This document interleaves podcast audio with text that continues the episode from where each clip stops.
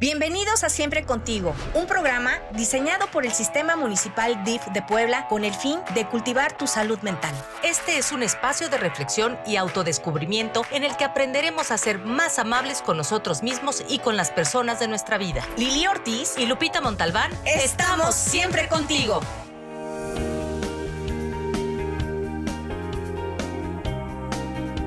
En México y en muchos países de América Latina, desafortunadamente los hombres no atienden su salud mental por estigma y por la presión social que eso les acarrea. Desde niños han sido formateados para valorar atributos como fortaleza y silencio, por lo que decir que son vulnerables está prohibido. Y esa crianza los lleva a padecer problemáticas importantes. Algunos ven la depresión como un signo de debilidad. Asumen vergüenza y culpa al externar sus sentimientos, lo que les impide pedir ayuda, y son presa de esa falsa idea de que deben ser lo suficientemente fuertes para solucionar todo por sí solos. Les preocupa que, al mostrarse vulnerables, incluso en el caso de una enfermedad física, puedan perder autoridad o imagen ante los demás. El riesgo de seguir fomentando esta masculinidad tóxica es que los varones, a diferencia de las mujeres, no buscan alternativas saludables para afrontar las situaciones que les aquejan y recurren a alcohol, drogas o incluso al suicidio como una forma de adormecer y terminar con su dolor. No es solo la acción de pedir ayuda con la que los hombres parecen tener dificultad algunos también tienen dificultad para establecer conexiones sociales y ahí el problema se dificulta aún más, pues acorazados en la idea de que ellos solos pueden solucionar sus problemas, los niegan o no los ven o los minimizan o los desatienden y sin darse cuenta dejan crecer a un monstruo interno que termina por destrozarlos. Hoy, 19 de noviembre, en el marco del Día Internacional del Hombre, siempre contigo abordará esta problemática y nuestra especialista nos enseñará a todos y a todas la forma en la que podemos aportar algo para ayudar a los hombres a superar falsas creencias y a terminar de una vez por todas con el estigma de pedir ayuda. Comenzamos.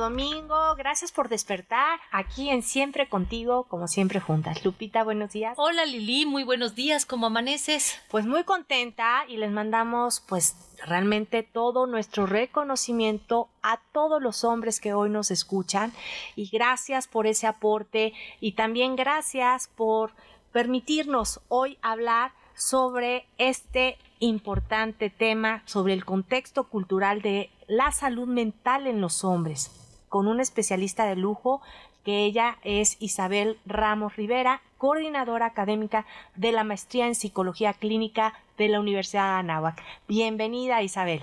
Lili, Lupita, muchísimas gracias. Estoy muy contenta de estar con ustedes el día de hoy. No, gracias a ti por despertarte tan temprano y por venir aquí a enseñarnos. Vamos a aprender muchas cosas contigo. Antes de comenzar, yo también me uno a la felicitación. Este es un programa de homenaje, de reconocimiento a esta figura tan importante en nuestra vida que es la del varón, la del hombre, y la del hombre es bueno, generoso, amable, que se suma a las familias, y también la figura del hombre que ha tenido algunos, eh, eh, pues no sé, tal vez tropiezos en la vida, pero que puede corregirlos. Entonces, ¿les parece? Y en un tema cultural, Lupita, por eso lo llamamos contexto cultural, porque pues nuestra sociedad, por tradición, ha sido machista y eso nos ha generado muchos daño, mucho daño, pero en especial al hombre. Sí. Entonces de eso queremos hablar hoy junto con Isabel, que es nuestra experta, pero vamos a escuchar quién es ella. Claudia Isabel Ramos Rivera es licenciada en psicología por la OPAEP y cuenta con una maestría en psicoterapia por la Universidad Iberoamericana Puebla. Ha realizado varios diplomados en psicología clínica con supervisión de casos Desde hace 12 años ha trabajado en centros de rehabilitación de adicciones y conductas autodestructivas. En la práctica privada atiende principalmente a jóvenes y adultos con trastornos de personalidad, trastornos del estado de ánimo, adicciones y conductas autodestructivas. Actualmente se desempeña como coordinadora académica de la Maestría de Psicología Clínica y de la Clínica de Psicología de la Universidad Anáhuac Puebla. Bienvenida a Siempre Contigo.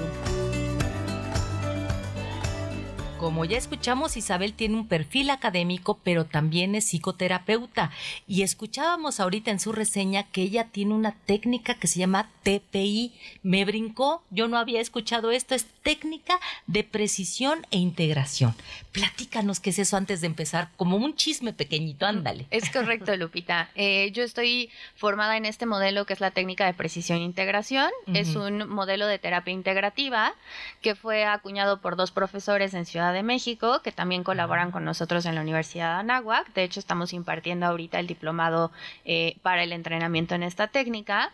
Y es una propuesta integrativa que brinda un paradigma de comprensión del fenómeno psicológico eh, que justo rompe esta visión purista que a veces tienen ciertas psicoterapias de llamarle a cierto fenómeno dependiendo de la escuela en la que esté formada. Entonces, nos brinda primero ese paradigma para comprender el fenómeno psicológico, cualquiera que sea, desde cualquier enfoque de la psicoterapia y de manera integral, sea problemático o no.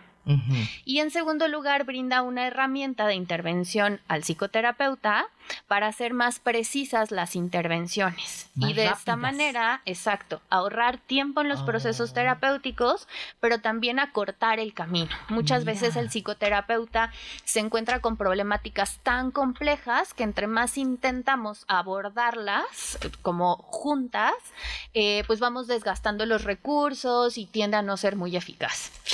Con esta técnica nosotros aprendemos a focalizar eh, la problemática de una manera muy precisa y diseñar una intervención acorde a esa problemática. ¡Qué innovador! ¿Y esto lo hicieron mexicanos? Exacto, dos mexicanos, el maestro Jaime de la Torre y el maestro Eitan Kleinberg. ¡Qué maravilla! O sea, es una técnica en donde tanto el, el especialista como la persona pueden hacer una terapia más rápida, más precisa y tal vez pues más funcional en todos los sentidos porque es me ahorra dinero, me ahorra tiempo tanto para ustedes los especialistas como para el paciente, ¿verdad? Es correcto. Felicidades, mira qué alegría tener a gente tan eh, innovadora en sus conocimientos. Es un privilegio entonces contar contigo y pues bueno, vamos a adentrarnos ya en este tema que es apasionante porque pues bueno, la mitad de la población es hombre y la mitad de la población mujer. Entonces, háblanos de esta otra parte que no conocemos muy a profundidad.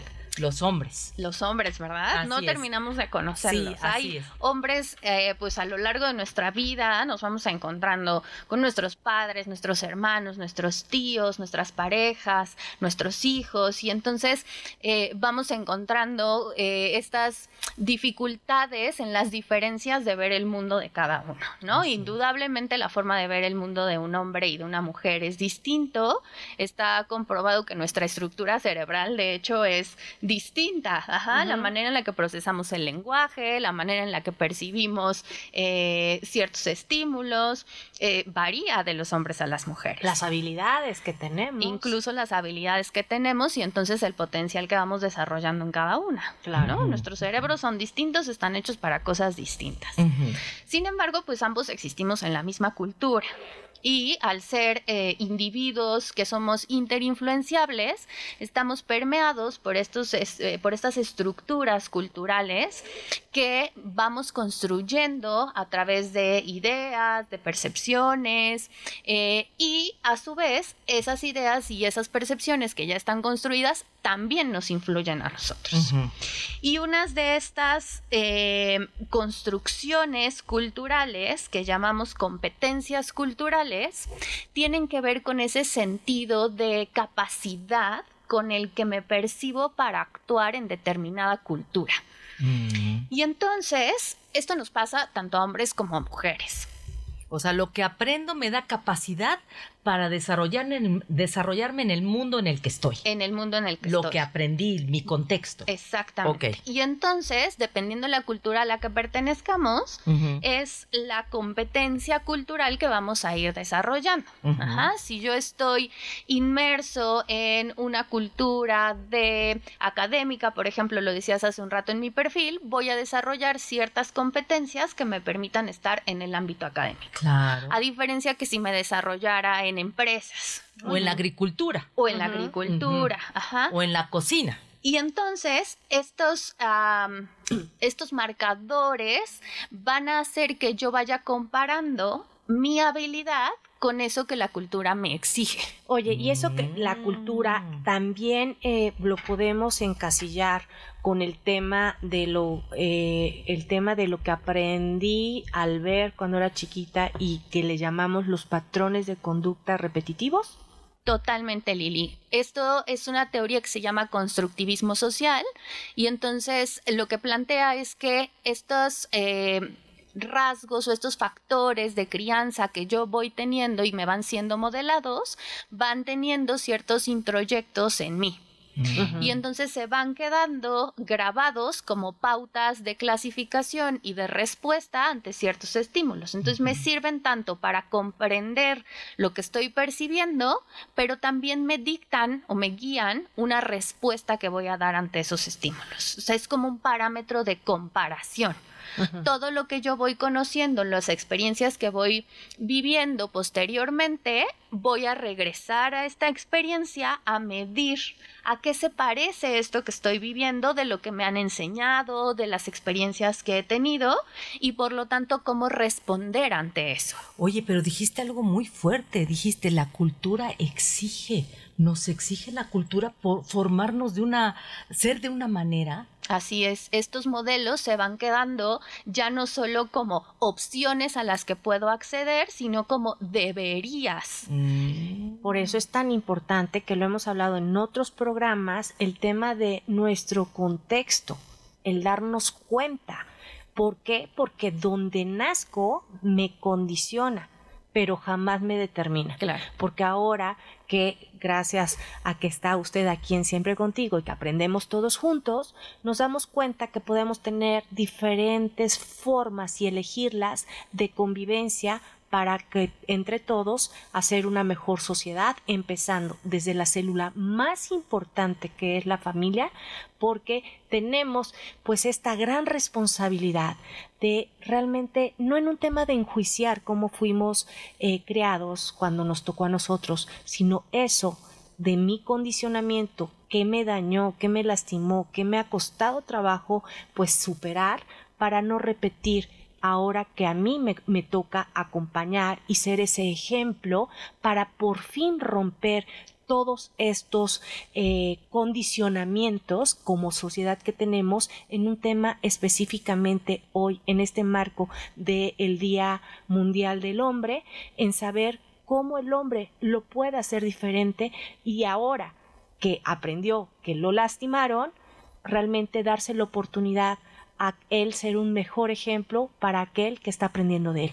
Vamos un corte y regresamos a seguir platicando con nuestra especialista Isabel Ramos sobre el contexto cultural de la salud mental en los hombres.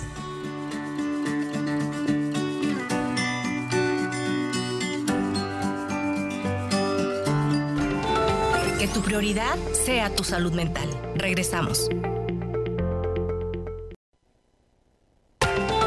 Respira profundo y sigue adelante. Regresamos. Nuestro especialista.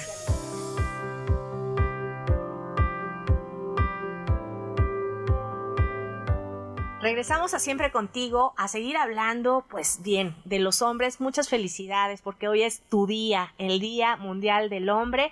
Y gracias porque también ustedes han hecho mucho por la humanidad, por sus familias y que obviamente con todo ese amor siempre están dispuestos a ser mejores personas para dar este ejemplo. Gracias y muchas felicidades. Y pues seguimos hablando sobre este contexto cultural de la salud mental en los hombres con nuestra querida psicóloga Isabel Ramos. Y yo te quiero preguntar cómo podemos entender pues estos introyectos que pues incluso de nuestra cultura lo hemos escuchado toda nuestra vida, ¿no? De los hombres no lloran, lloras como niña, em, no sé qué otra otro Eh, mensaje. Los hombres tienen que ser fuertes. eh, bueno, hay miles, miles, así que adelante, explícanos. Explícanos Pues- cómo romper con todo esto que obviamente se, se les ha quedado en el alma y esto les ha hecho realmente no abrir su corazón y tener muchos temas de salud mental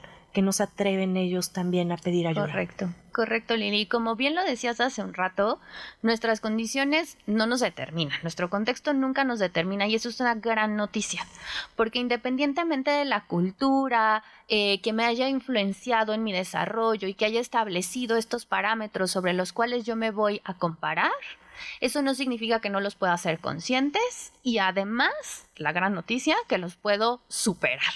Ajá, les puedo dar la vuelta, puedo avanzar, puedo crecer. Entonces, déjame ponerte el ejemplo de Juan. Ujú. Juan es un hombre de la cultura eh, mexicana de alrededor de 29 años. Y Juan, desde que era chiquito, su mamá siempre le llamaba la atención cuando lloraba. Y entonces le decía, Juan, es que te ves muy mal llorando, pareces niña. ¿No? Este, y aunque Juan le decía a su mamá como, oye mamá, pues es que me sentí muy mal de que me regañaron o de que mis amiguitos eh, no me hablan bien o tal, su mamá le, lo volvía a corregir y le volvía a decir como, pues sí, pero pues aguántate porque eres hombre. Y entonces Juan fue construyendo un parámetro de comportamientos que eran adecuados para él como hombre y otro parámetro de comportamientos que eran inadecuados. ¿Ok? Cuando Juan fue creciendo, estos parámetros iban determinando cualquier experiencia a la que Juan se iba en- encontrando y entonces las va clasificando en si es algo permitido o no permitido para su ser hombre. Dentro de las cosas que sí son permitidas, como bien lo decíamos hace un rato, pues Juan se puede encontrar con cualidades como ser fuerte, ser valiente, ser proveedor, este, arriesgarse. Agresivo. Agresivo, eh, ser autónomo, eh, ser valiente y además contener como esta obligación de proteger a los demás. Como él siempre estar íntegro y entero y no dejar que ninguna adversidad lo doble para estar para los demás. Entonces Juana, a sus 29 años, empieza una relación de pareja y entonces se va encontrando con la limitante de que le cuesta mucho trabajo a veces pedir ayuda económica. ¿no? Y entonces decir, ah, prefiero cancelarle una cita a mi pareja antes de decirle que no tengo dinero para salir a la cita hoy con ella.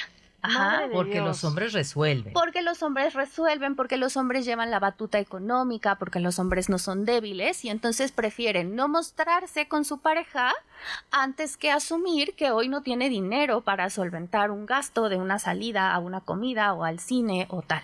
¿Y qué lenguaje, eh, eh, eh, o sea, le deja a la pareja, no? No eres Claro. importante. Y esto implica además que le mando un mensaje de rechazo a, la- a mi es. pareja, pero yo, Juan, me quedo sintiéndome profundamente frustrado y triste. Claro. Porque una cosa es que yo mande el mensaje de no quiero que me veas vulnerable, pero otra lo que estoy experimentando dentro de mí, que es una frustración por no estar cumpliendo estas reglas de las que hablábamos, de los comportamientos esperados por ser hombre, a los que. Normalmente les llamamos estereotipos. Así es. Construimos estereotipos en todas las imágenes que vamos teniendo socialmente, pero particularmente estos estereotipos de la masculinidad pues son muy típicos, como lo estoy platicando en este ejemplo de Juan. Qué difícil, qué difícil, porque fíjate que te pones a pensar en las dos personas. Juan, todo lo que sufrió, y también su pareja, todo lo que está viviendo por esa indecisión o por ese desconocimiento de Juan. Las dos personas involucradas tienen un sufrimiento. Claro, y entonces su pareja, al sentirse profundamente rechazada, puede empezar a tener conductas que jalen a Juan hacia ella, ¿no? Y entonces eso va a hacer que Juan retroalimente esta percepción de, claro, no estoy siendo suficiente, debería de hacer más como hombre, debería de ser más proveedor y que estas creencias se vayan consolidando de cierta manera. ¿no? Y tan fácil que era Hablar, hablarlo, hablarlo con la de- Hoy no tengo dinero. Oye, hoy no vamos al parque, dinero. hoy vamos a caminar, este, no. O me invitas hoy tú. O tú me invitas, porque eso también es algo importante y que me encanta ver en, en nuestros hijos que son adultos jóvenes, en que ahora ya no se casan tanto con eso de solamente el hombre paga, ¿no? Sino que más bien van en un tema de gastos compartidos, Claro. en un tema de, o también se vale en el tema de aceptar, ¿no? En decir, oye, yo hoy te quiero invitar el helado. No, ¿cómo crees? A mí nadie me invita. Claro que sí, es también abrirnos a recibir, Claro. ¿no? Eh, hoy te- tú me invitas, hoy te invito yo, hoy nos vamos a la mitad. Entonces, en romper e- estos introyectos que tenemos en un tema de decir solo el hombre y que actualmente, te voy a decir, yo conozco a una, a, a una amiga que aparte quiero mucho y tiene dos hijas, pero les ha inculcado que si no le pagan la cuenta y no pagan tanto, que ahí no es. Oye, entonces Ese también como mamá, La Ajá. cultura, exactamente. entonces también como mamá, también vamos marcando a, a- a las mujeres, o sea, y como las mujeres también que tenemos hijos, también vamos creando machitos. ¿No? Qué En, en un tema de, ay, no, no, no, no, este, tú no laves trastes. Ay, no, no, no, no, a la hija, párate y sírvele a tu, a, a tu hermano. Claro. Pero, ¿por qué? Es que los si también tienen estereotipos- manitas. Exacto, los estereotipos no nos impactan los estereotipos masculinos solo a los hombres. O sea, los estereotipos masculinos nos impactan a hombres y a mujeres, a todos los que estamos inmersos en la cultura. Entonces, la crianza que esta madre tiene hacia sus dos hijas está permeada por los estereotipos masculinos y los estereotipos femeninos. Entonces, les estoy enseñando no solo lo que ellas como mujeres deberían hacer, sino lo que deberían esperar de un hombre. Claro. Ajá, entonces, claro que habrá hombres que si Juanito se abre y es honesto y le dice, oye, ¿por qué hoy no nos vamos mitad y mitad en los gastos, tal? Dirán, por supuesto que no. Claro. A Si la mí pareja tú es esta me hija de tienes tu amiga, que pagar toda la cuenta. Si no me pagas toda la cuenta, no salgo contigo. Como no tienes dinero para invitarme, no, entonces olvídalo, ya no volvemos a salir. Claro, y esas mujeres estarán impactadas por los estereotipos también de estas masculinidades que son hegemónicas.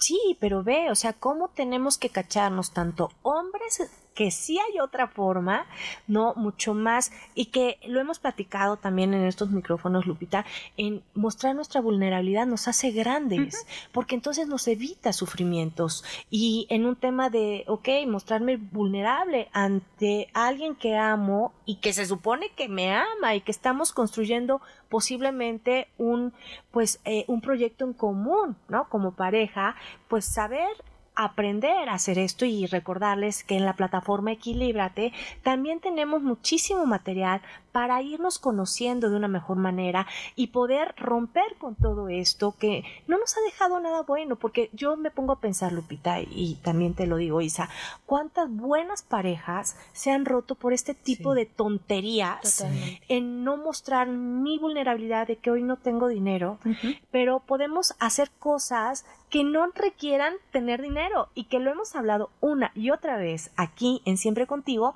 donde lo que realmente vale la pena no cuesta. La cercanía emocional. Así es. Y fíjate, yo me pongo a pensar ahorita con el ejemplo que nos hace Sisa, ¿qué tan fuerte fue esa construcción de cultura que tuvo Juan? Que el- fue más fuerte que el amor. ¿Qué tan fuerte es esa cultura? ¿Cómo nos, bueno, como dices tú, nos condiciona, pero no nos determina? Pero ¿qué tan fuerte es? ¿Qué, qué daño nos puede hacer? Claro, que prefiero yo, Juan, sentir esta gran frustración y esta gran tristeza antes de mostrarme en un estado eh, de desventaja ante una mujer. ¿no? Y entonces esto tiene estas repercusiones de grande frustración, de dificultad en las relaciones y que si nos damos cuenta todo lo que construye este estereotipo, la valentía, la fuerza, el dominio, la no vulnerabilidad, todo esto se aleja por completo de las condiciones de la naturaleza humana. O sea, no solo es imposible cumplirlo para Juan, es imposible cumplirlo para cualquier ser humano. Y en el momento en el que no cuestionamos este estereotipo es cuando nos encontramos con una gran frustración. Yo creo que el principal indicador para reconocer que estamos dejándonos llevar por un estereotipo tan rígido es el tamaño de la frustración que nos va a provocar.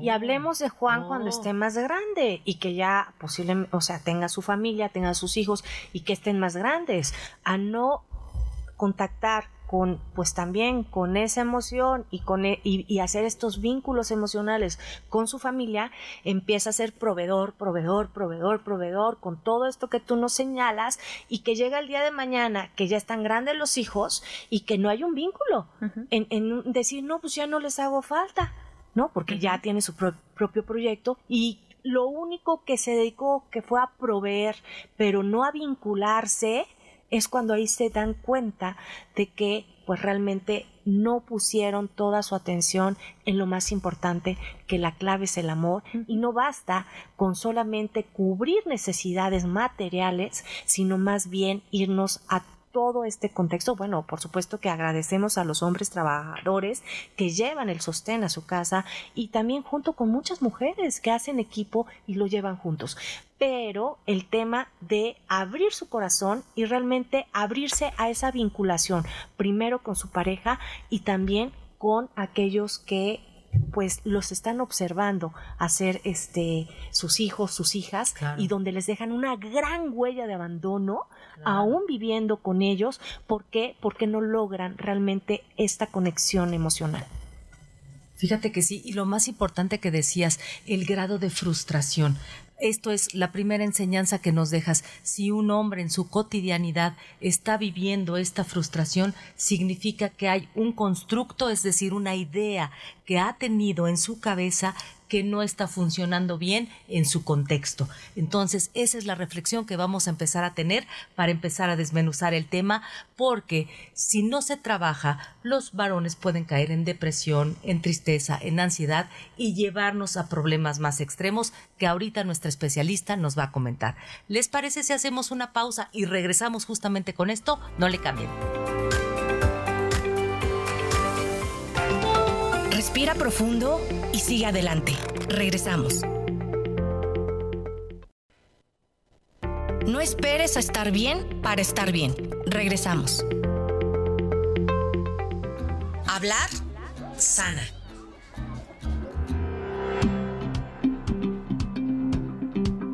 Regresamos a siempre contigo, a seguir hablando, por supuesto, del hombre, que hoy es su día. Y yo quisiera preguntarte, querida Isa, ¿cómo se siente estar frustrado? Es una gran pregunta, Lili, porque en ocasiones podemos experimentar las emociones, pero no las nombramos, ¿no? No estamos acostumbrados a ponerles este nombre a esas sensaciones que vamos experimentando. Entonces, la frustración se siente algo parecido a el enojo, o sea, es una emoción, vamos a llamarla desagradable, no es una emoción en que nos ener- energice o que nos motive a algo positivo, al contrario, es una emoción que se siente eh, la podemos sentir en la garganta, con mucha tensión en el cuerpo, con dolores de cabeza, eh, con tensión también en el estómago. Es como estar enojados con nosotros mismos o con la vida, teniendo pensamientos generalmente de injusticia. ¿Injusticia ante qué? Ante el incumplimiento de algo que yo anhelaba profundamente y que no se logró. Ujú. O sea, la frustración viene ante ese, esa prueba de realidad, ¿no? De que mi deseo no puede ser llevado a cabo o de esa manera que lo esperaba o en el momento en el que lo esperaba. Ajá. Entonces, cuando hablamos de que un hombre experimenta frustración y que decía Lupita, este va a ser un gran indicador para reconocer que estoy siguiendo un estereotipo sin cuestionarlo, un hombre puede encontrar frustración en el- la medida en la que no cumple con ciertos parámetros del estereotipo. Entonces yo me doy cuenta que no estoy siendo valiente, estoy teniendo miedo ante una situación. que al final todos tienen miedo. Claro, que es una emoción absolutamente humana, natural. y necesaria además para nuestro sistema humano. Pero para el hombre es malo. Pero para el hombre, este estereotipo nos dice que no debería de sentir miedo en ningún momento, que yo todo el tiempo tendría que ser valiente. Entonces, como identifico en mí el miedo y eso es diferente a la valentía que marca el estereotipo, entonces me voy a sentir frustrado. Voy a tener esta sensación de coraje de decir es que no es posible que yo esté experimentando miedo. Claro. Yo, Juanito, hombre mexicano criado bajo estas condiciones, tengo miedo, no es posible. Y entonces va a venir una idea de incompetencia. O sea, mi conclusión va a ser, claro, no sirvo como hombre, porque estoy sintiendo miedo. Y el estereotipo dice que los hombres no sienten miedo. Ajá.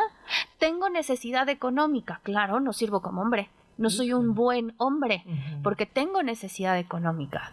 La tasa de suicidios en hombres es altísima y es una clara eh, indicador de cómo este sufrimiento interno y silenciado de los hombres se lleva a la conducta de terminar con su vida porque no hay absolutamente otra alternativa. Porque ellos tienen que cumplir y no se abren a a lo mejor y pedir ayuda o incluso hablarlo en familia, ¿no? En cómo se siente. Entonces, eh, qué importante es todo esto que nos dicen y usted en casa, ¿qué está pensando en un tema de que hay veces que pensamos que los hombres no sienten? Sí sienten y sienten mucho. Ahora lo que les tenemos que animar es a romper estos, eh, este, estos para, este paradigma en el que hemos vivido a que realmente se pueda hacer las cosas diferente en un tema para que puedan tener una salud integral, porque ya hemos, o sea, imagínate esos pensamientos recurrentes, todo el cortisol que diariamente a través de no soy suficiente, no lo hago bien, no, no, no, no, entonces que obviamente a sí mismos se hacen daño y al encuentro con el otro, pues no, pues ya tienen una barrera impresionante en decir, pues no, esto es peligroso y mejor no me vinculo. Así es, ese sentimiento constante de lo estoy haciendo mal, lo que va a motivar es que yo esté hipervigilante, o sea, poniendo demasiada atención a los errores que pueden comprobar esto. Ajá, entonces esta quincena me fue más mal y entonces tuve menos ingresos. ¿No? O eh, la, situación social y económica está siendo difícil en general y me da miedo, me angustio, reconozco esta emoción y entonces digo otra emoción inadecuada. Ajá. Creo que esta invitación que haces es muy valiosa, Lili, porque nos corresponde a todos, tanto hombres como a mujeres, ir mostrándoles a los hombres que son valiosos no solo por lo que dan, o sea, que su valor no está puesto ahí. Y entonces sí, alegrarnos mucho, como dices, de los hombres trabajadores que vienen y nos proveen. Ajá, yo tuve un papá proveedor al 100% y que hasta la fecha, gracias a Dios, sigue con nosotros y nos sigue proveyendo en, en todo lo más que puede. Pero demostrarles que no solo nos agrada que lleguen y nos den, sino que también nos es gratificante llegar y darles. Ay, qué bonito. Y que ellos valen no solo por lo que nos dan o por lo que pueden, valen aunque no den y valen aunque no puedan. Ajá, porque su valor no está determinado por ninguna de estas conductas. Y entonces acercarnos a ellos a recompensar o a agradecer otras conductas que no tengan que ver con el estereotipo es una tarea de todos. Es una tarea de otros hombres y es una tarea de las mujeres también, con todos los hombres de nuestra vida, con nuestros compañeros de trabajo, con nuestros esposos, con nuestros hijos, agradecerles y reconocerles cosas que no tengan que ver con eso, que tengan que ver con lo vulnerable. Oye, hoy me compartiste algo súper sensible de ti, no sabes cuánto lo valoro. Oye, hoy lloramos juntos con una película, ¿no? Me encantó. Oye, hoy me pediste ayuda para bajar las cosas del coche. ¿No? Pero sabes qué, Isa, a veces ni nosotras mismas nos damos cuenta. Estamos tan formateadas también nosotros en este estereotipo que no lo vemos y tampoco son, tenemos esa habilidad para podérselos decir. Entonces creo que también ahí está el meollo. Tendremos que ser más cuidadosas en nuestro actuar, en nuestra vinculación, para felicitar, agradecer y reconocer lo que tenemos que reconocer. Yo les tengo que confesar que, bueno, yo tengo dos, dos eh, hijos adultos jóvenes y que yo me he cachado en eso, este, Lupita. Que bueno, la verdad que, que e, en este, como tú dices, o sea, no permitimos. Algún día llegó uno de mis hijos que amo y adoro porque es súper empático, eh, es el de en medio. Los tres son muy empáticos, pero él en especial, de veras, tiene un cuidado con el, el otro. ¿No? Entonces tú llegas, le platicas y entonces está interesado y, y, cómo te sientes y cómo te puedo ayudar. Y algún día él llega de trabajar, pero súper enojado, ¿no? Y estábamos comiendo. Y, este, y, y entonces me dice, y él lo reconociendo, ¿eh? Es que vengo enojado porque no sé qué y empieza, ¿no? Y yo en un tema de decir, porque sí lo veía yo como trabado, ¿no? En decir, oye mi amor, pero a ver, a ver, tranquilízate. No, señoras, o sea, nos callamos la boca y después digo, ya, sí, él como que es que le puse un, como, no, no está permitido. Y me di cuenta perfectamente cuando le vi la carita y, y mi hija me dijo, ma, Aleja, ay, bueno, ya lo tenía, Alejandro es el más respetuoso cuando nosotros nos queremos desahogar y tú no lo permitiste. No, ¿saben qué? Digo aquí que usted sabe que yo me confieso con ustedes. Me sentí fatal, pero me sentí fatal y le dije, ahí mismo le dije, perdóname, Ale. O sea, perdóname te vea yo muy enojado y lo que quería era que no lo estuvieras. Pero yo qué derecho tenía en ponerle la, o sea, mi mano en la boca, porque eso fue lo que le hice.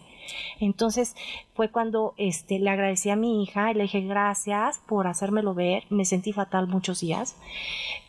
Obviamente hablé después con mi hijo, pero en verdad como mamá yo le hablo desde el fondo de mi corazón en que no lo hagamos no lo hagamos con la gente que queremos, porque obviamente nos incomoda a veces ver que nos comparten esta emoción y pareciera que están peleando con nosotros o que se están desquitando con nosotros, ¿no? sí, debe de haber un límite, pero cuando está haciendo en el respeto, pero sí en el desahogo, créanme, eso yo le agradecí, obviamente la confianza, me sentí terrible, la mamá peor que existe, pero eso me dio cuenta a mí, a hacerlo diferente a partir de ese día, ¿no? En no en callarme, en escucharlo, en observar y que si estoy sintiendo algo con esa emoción que se está permitiendo compartirnos y que eso tiene que ser sagrado, eh, en decir no hables, qué estás sintiendo y que eso es mío, pero a ellos sí hacer un, como lo hemos dicho, un puerto seguro en donde ellos quieran expresarse. Entonces, en verdad, esto se los comparto pues con mucha pena, pero me parece que es un gran ejemplo donde todos podemos, hombres y mujeres, ¿no? En encontrarnos con esta compasión la que queremos no realmente llegar y de ese acompañamiento que sí lo podemos hacer siempre y cuando estemos presentes y conscientes que yo tengo el derecho de decir de sentir, ¿no? Lo que quiero expresar. Porque eres un ser humano. Así es, pero también el de enfrente. Y entonces en este mundo de encuentro, ¿qué mundo diferente sería que nos permitiéramos? Así es, así es, correcto. Eh, te decía, esto de sentir, pensar, decir, pues son cualidades del ser humano. Y que entonces a veces el estereotipo Mm, pareciera que nos dice, no, no, no sientas, no pienses eso, no expreses eso, como esta anécdota que nos cuentas del enojo, ¿no? Pero en realidad el dar pie a esos pensamientos, a esos sentimientos y a esas expresiones, pues es aceptar lo humano. Y buscando la igualdad, claro que es, no solo lo acepto de las mujeres o de quien me cae bien, sino también de los hombres lo acepto y acepto su condición humana y la, la cuido, la valoro y la reconozco. Claro, claro. Yo creo que tenemos que hablar un poco de esas consecuencias que vivimos hombres y mujeres al no expresar nuestros sentimientos y a seguir viviendo los estereotipos. ¿Les parece si vamos a una pausa comercial y regresando nos hablas de todos estos riesgos que tenemos de seguir así? Pues regresamos.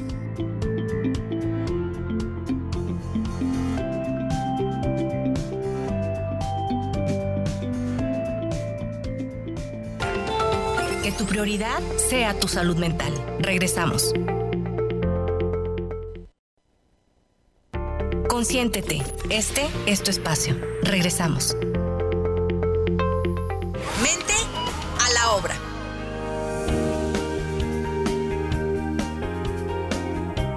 Regresamos, estamos en el 22 22 73 33 01 y nos encantaría, Isa, que nos pudieras decir cuáles son las consecuencias de seguir por un camino en donde no somos conscientes de estos estereotipos. Con gusto, Lupita. Mira, lo primero, yo creo que sería estos estados de angustia terribles y de ansiedad en la búsqueda del cumplimiento de estos deberías de la masculinidad. Ajá. Hombres que trabajan doble, triple jornada para continuar siendo proveedores económicos, hombres que aguantan y aguantan una emoción porque no la voy a mostrar, porque no voy a reclamar, porque no voy a pedir. Ajá, y entonces se van viviendo en una ansiedad y en una angustia terribles que los mantiene todo el tiempo como si fueran motores funcionando sin aceite. Sí, Ajá, sí, sí. y que se van desgastando físicamente con enfermedades y vulnerables a cualquier tipo de, de- de enfermedad, incluso hasta enfermedades crónicas que vienen de los altos niveles de estrés Claro. pero obviamente también y el impacto mental que ese estrés tiene, que esa frustración y esa ansiedad constante tiene. Grados de depresión. Y entonces ahí vienen los, las estadísticas de depresión tan altas que se encuentran en los hombres. Ajá. Porque al reprimir todo, todo el tiempo estas emociones y guardármelas para mí, pues entonces se va creando también un pensamiento de desesperanza. Ujú. ¿Ok? O sea, como no hay nadie ni nada que me pueda ayudar o en lo que yo me pueda ayudar.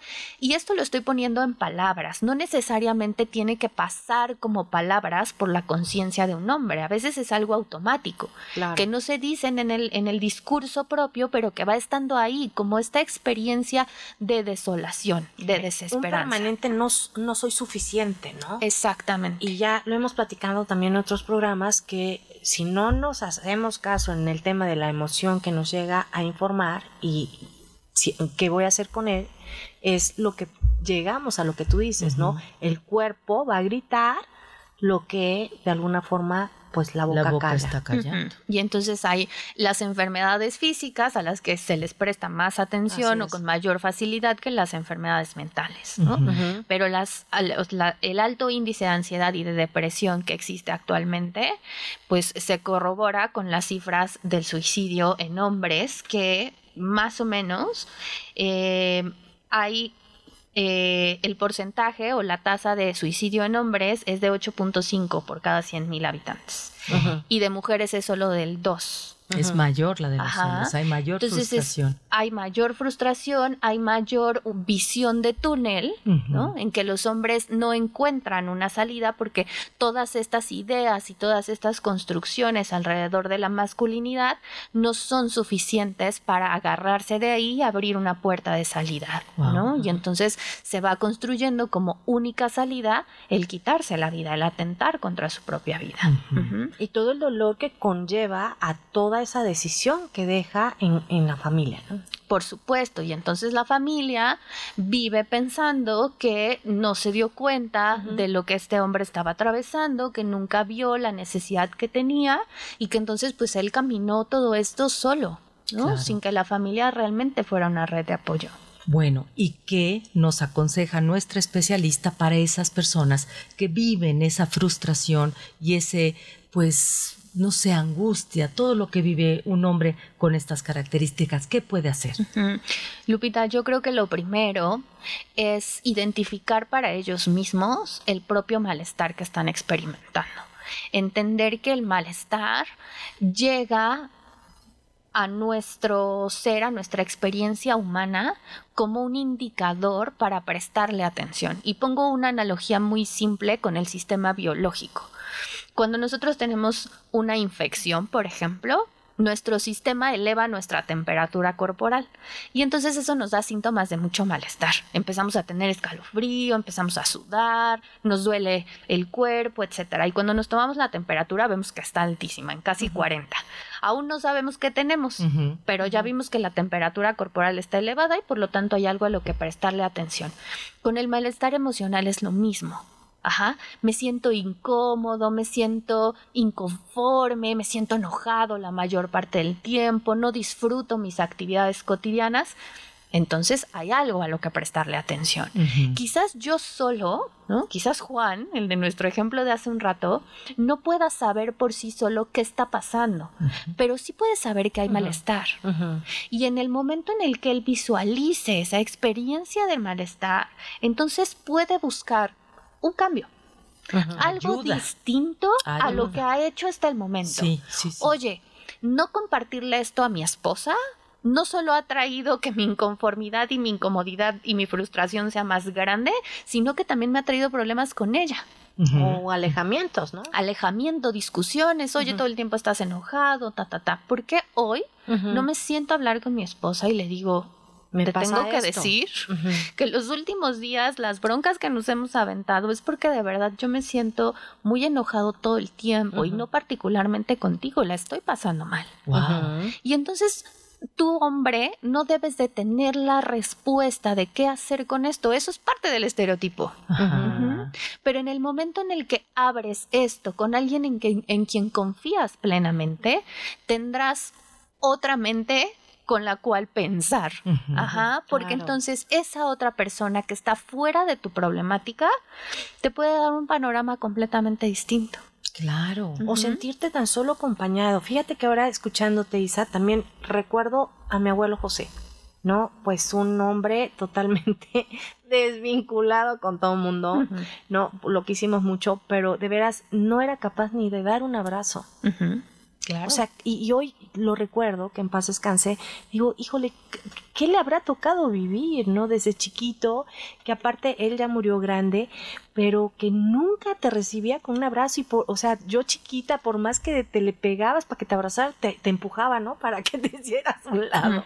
Entonces digo, híjole, o sea, se murió sin, sin realmente haberse abierto a, a la familia que lo amaba, a, a escuchar qué sentía, y todo el tiempo, o sea, hasta recuerdo, ¿no? Era un viejito con, con las comisuras hacia abajo, pero bien hacia abajo, o sea, como este, esta película de, de también padrísima de estos dos viejitos que, que la señora se muere. Up, up, ajá, Este, pues sí, todo, así era mi abuelito.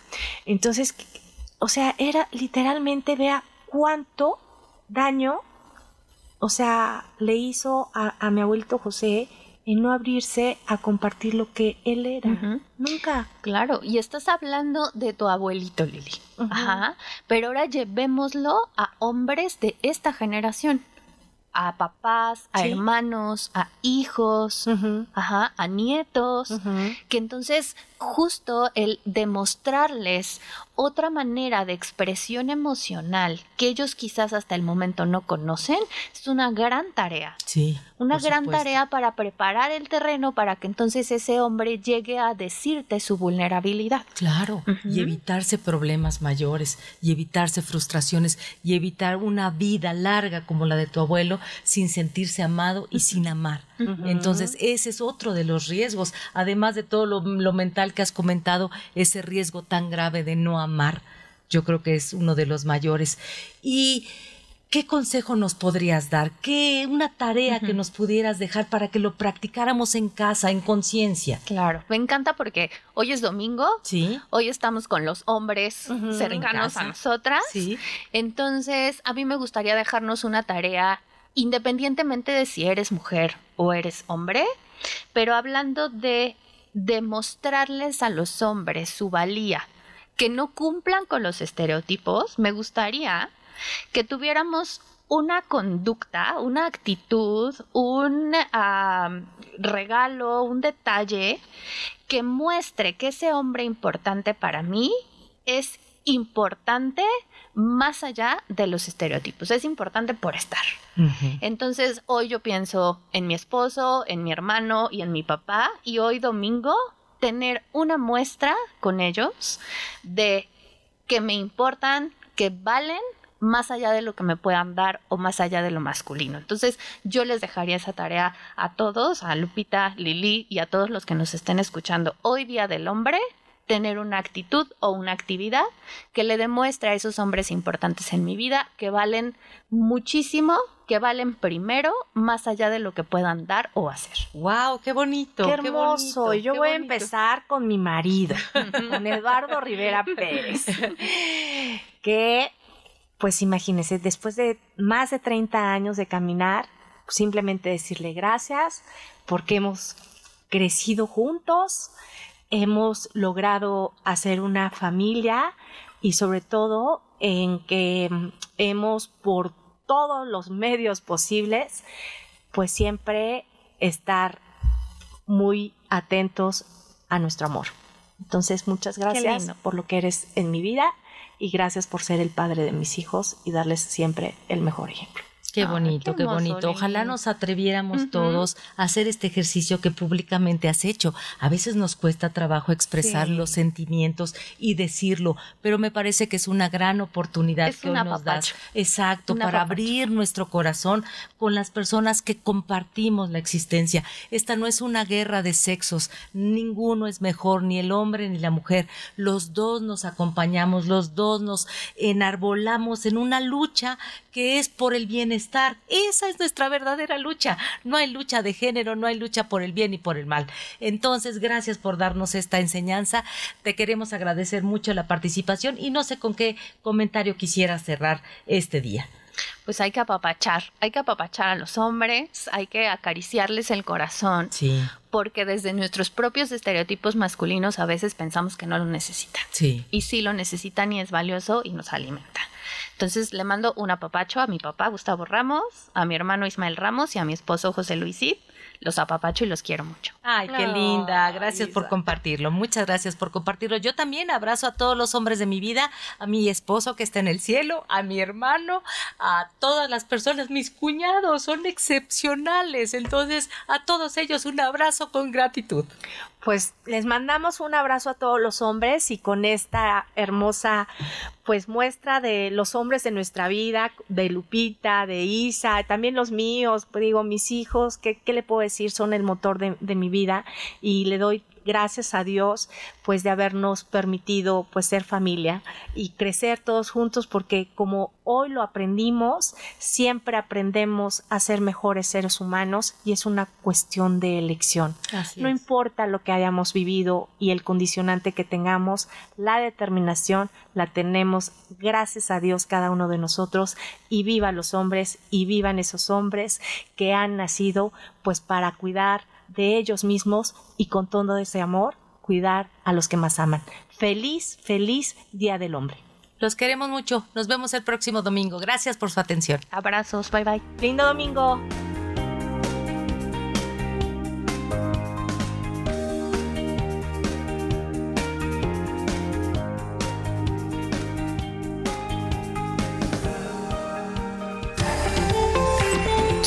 Y trabaja por tu equilibrio. Te esperamos en el siguiente programa Siempre contigo.